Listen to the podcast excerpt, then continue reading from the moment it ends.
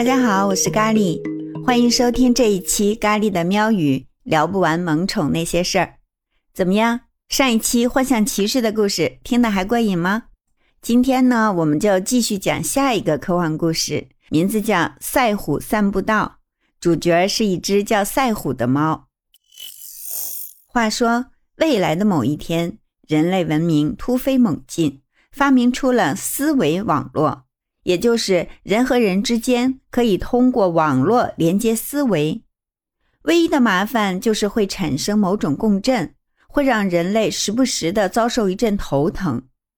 于是呢，人们就想出了一个办法，绑定一个没有杂念的动物思维作为减震器，就能避免这个问题。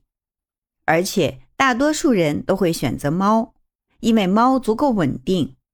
有一家。思维网络开发公司就是专门做这项服务的。赛虎就是他们公司最受用户欢迎的一只猫，成千上万的人申请与赛虎的思维绑定，它处于中枢神经一般的神圣地位，协调着人们的思维活动。赛虎每天都会乘着一个叫做思维 WiFi 的东西去思维网络里面散步，在思维网络里，信号器就是一切。在不稳定的世界里，忠诚稳定的信号器比金子更管用。赛虎不喜欢去思维网络的公共区域，它有自己的地盘，是一块漂亮的环形陆地。它在自己的地盘里沉静下来，感受思维的震动。它在思维网络的散步方式也非常与众不同。它吸取了花样滑冰的精髓。人类在冰上跳跃旋转的极限也不过是四五圈儿。可它轻轻松松就能完成八周半，落地之后还能迅速的空翻两圈儿。在思维网络里，许多服务器架设出一片片的陆地，人们的思维能在混沌中起飞，像大雁一样从一片陆地去往另一片陆地。但是着陆的时候，他们就会有各种各样的困难，这就是他们不得不绑定一只猫的原因。可是。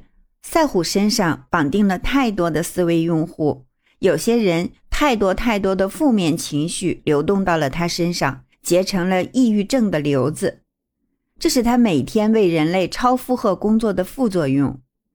这瘤子每天都在恶化，赛虎的状态每况愈下。阿达是这家思维网络公司的员工，他一紧张说话就会结巴，这让他有过很多噩梦一般的经历。几年前，他对与人相处这件事彻底丧失了信心，于是就来到了这家以机器和动物为主的公司工作。他每天不惜在自己身上贴满了电极，连上几十条金属管子，为的就是让自己充满强大的电流，在赛虎散步的时候，能在他肿瘤的位置上安装信号器，千方百计帮他把那个抑郁症的瘤子给溶解掉。阿达好不容易争取了八个小时的手术时间，如果不能除掉肿瘤，按照公司的规定，被抑郁症击垮的猫就只能被销毁了。跟赛虎一起散步的一只狗狗也得了抑郁症，因为它每天都要讨好连接它的用户，它总是太渴望被人关注了，竭尽全力学习人类的思维方式和交流之道，但是结果却不怎么样。六百个用户里有五百四十五个都投诉了他，于是他也抑郁了。也是阿达帮他溶解掉了那个瘤子。可是阿达有着深深的担心：肿瘤拿掉了，赛虎的抑郁症真的好了吗？当赛虎再次进入思维网络，在散步道上滑行的时候，他们发现赛虎根本停不下来。他拿掉肿瘤的伤口还在流血。那些血把他和散步道粘在了一起，让他不知疲倦，直到赴死。阿达和狗狗都吓坏了，得想办法让他停下来呀。他们想到连接用户，利用那些用户的强大共振来干扰赛虎的思维，才能中断他的滑行。而在此之前呢，公司因为赛虎得了抑郁症，已经强行注销了跟他绑定的所有用户。阿达把自己改造了那么久，现在终于派上用场了。他的信号增强了很多，在他的帮助之下，赛虎连接上了很多用户。赛虎握住了一股共振的波浪，就像扯住了一把线头，它们流入他的体内，生成了连接。扯住一条线就能把整个线团拉过来，这不正是猫最擅长的吗？它自己变成了一个信号器，可是跟这些用户真正建立起连接，让他们上线，得用户自愿才行。他们已经得知赛虎患了抑郁症，害怕连上以后会影响自己，很多人都拒绝了。这个时候，阿达说话了。他说：“大家的思维共振能够帮助赛虎不被散步道卷走。他曾经作为千千万万人的中枢，让我们能在这思维网络中自由穿行。现在是他需要我们的时候了。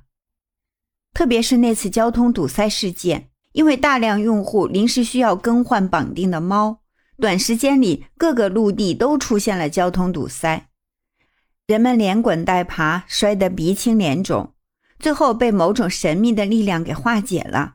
其实那是赛虎长时间都不下线，一遍又一遍的滑行，才帮助成千上万的人平稳过渡。也正是因为那一次，他患上了抑郁症。当用户得知赛虎的抑郁症都是因为他们，全部都自愿的跟他产生了连接。就在离散步道断裂的地方只剩下几米的时候，赛虎终于停了下来。散步道在他面前瓦解得干干净净，没有留下一片碎片。危机终于过去了，赛虎、狗狗和阿达都悬浮起来，朝着公共区域漫游过去。赛虎重新抖了抖精神，说：“散步时间到了。”阿达跟在他身后，自言自语说。我怎么忽然也想吃秋刀鱼的意大利面了呢？这不是赛虎的最爱吗？最后，他找到了一个答案：或许在思维网络里，猫和人连接的方式不止一种啊！他突然有一种预感，没准儿等他们到了公共区域，秋刀鱼味的意大利面该不是已经脱销了吧？别忘了，现在赛虎可是一个强大的信号器呀！撸着自己的猫，听着科幻猫的故事，这是不是一种撸猫的极致体验呢？上瘾了吧？下期节目继续。今天的节目就到这儿，感谢你的收听，记得动动手指点亮那颗小红心，或者有什么奇思妙想，就在评论区给咖喱留言。我们明天见。